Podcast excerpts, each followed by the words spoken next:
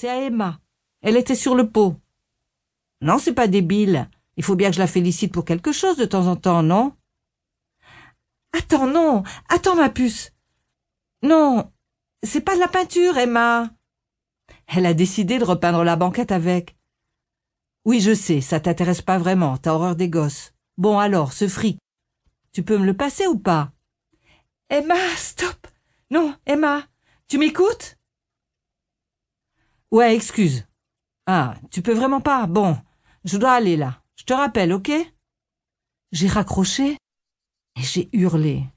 C'te peau de vache, c'te bourge, c'te conne. Maman, t'as dit un gros mot. C'est offusqué Sabrina, ma grande, toujours très à cheval sur le protocole côté expression orale. Je l'ai superbement ignorée pour continuer à me concentrer sur ma colère. Je sais bien qu'elle a au moins 600 euros sur un compte épargne logement et elle dit qu'elle n'a pas d'argent à me prêter. Emma, arrête. Bon, allez, viens par là. Et arrête de tartiner ça sur le chat. Pas sur ta figure non plus. Allez, file dans la douche. Émilie, elle claque tout son argent en sape. Elle est célibataire. Ce qui est cool, c'est qu'elle me file ses vêtements quand elle se lasse. Et c'est souvent. C'est pour ça que vous me verrez tout le temps super fringuée et que je trompe mon monde. Je vois bien quand je vais voir l'assistante sociale. Elle bave sur mes frusques. Mini-jupe en cuir rouge, corset en satin orange, talons compensés rose fluo, elle en crève de jalousie. À chaque fois, elle manque en avaler son dentier. En général, ça n'arrange pas mes affaires. J'ai laissé Sabrina, ma grande, devant un cahier de coloriage pour flanquer les jumelles.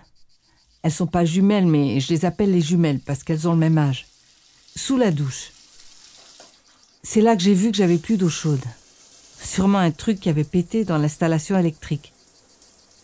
Pour couronner le tout, Pastis, c'est mon chat, protestait parce que je lui avais donné comme seule ration un fond de lait tourné avec trois croûtes de pain. Voilà. Pas de surprise. La routine. Parce qu'en général, j'ai pas de bol. À croire que mon nom de famille est prédestiné. Maldon. C'est le nom de mon père. Il a épousé ma mère quand elle s'est retrouvée enceinte. Un mois avant qu'elle accouche, il l'a plaqué. Il s'est barré au Canada, paraît-il. De toute façon, je m'en tape. Je l'ai jamais connu. Maldon. C'est une expression qu'on emploie quand on joue aux cartes. Si quelqu'un a mal distribué les cartes, on dit qu'il y a Maldon. C'est exactement ce qui s'est passé pour moi. Tout a été mal distribué au départ dans ma vie. Si mon nom avait été Madone, par exemple, ce serait différent. Je serais peut-être une star de la pop musique, comme l'autre. Qui sait? Pour l'instant, je pourrais m'appeler Rosie Malchance, ça reviendrait au même. Par exemple, j'ai jamais rien trouvé.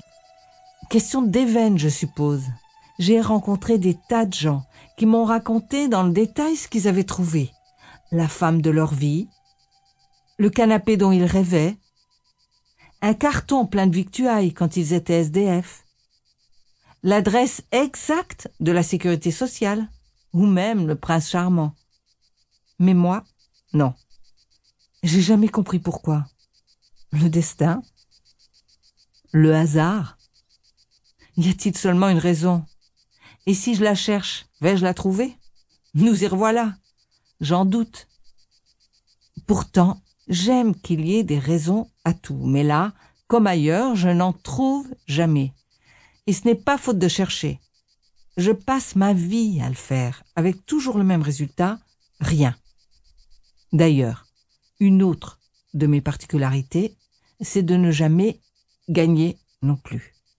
On peut parier ce qu'on veut avec moi, je perds toujours. Et pourtant, la vie réserve bien des surprises, non? Moi, qui ne désespère jamais de rien. Le destin allait me donner raison, car cette fois-là, j'allais faire les deux d'un coup. Trouver et gagner.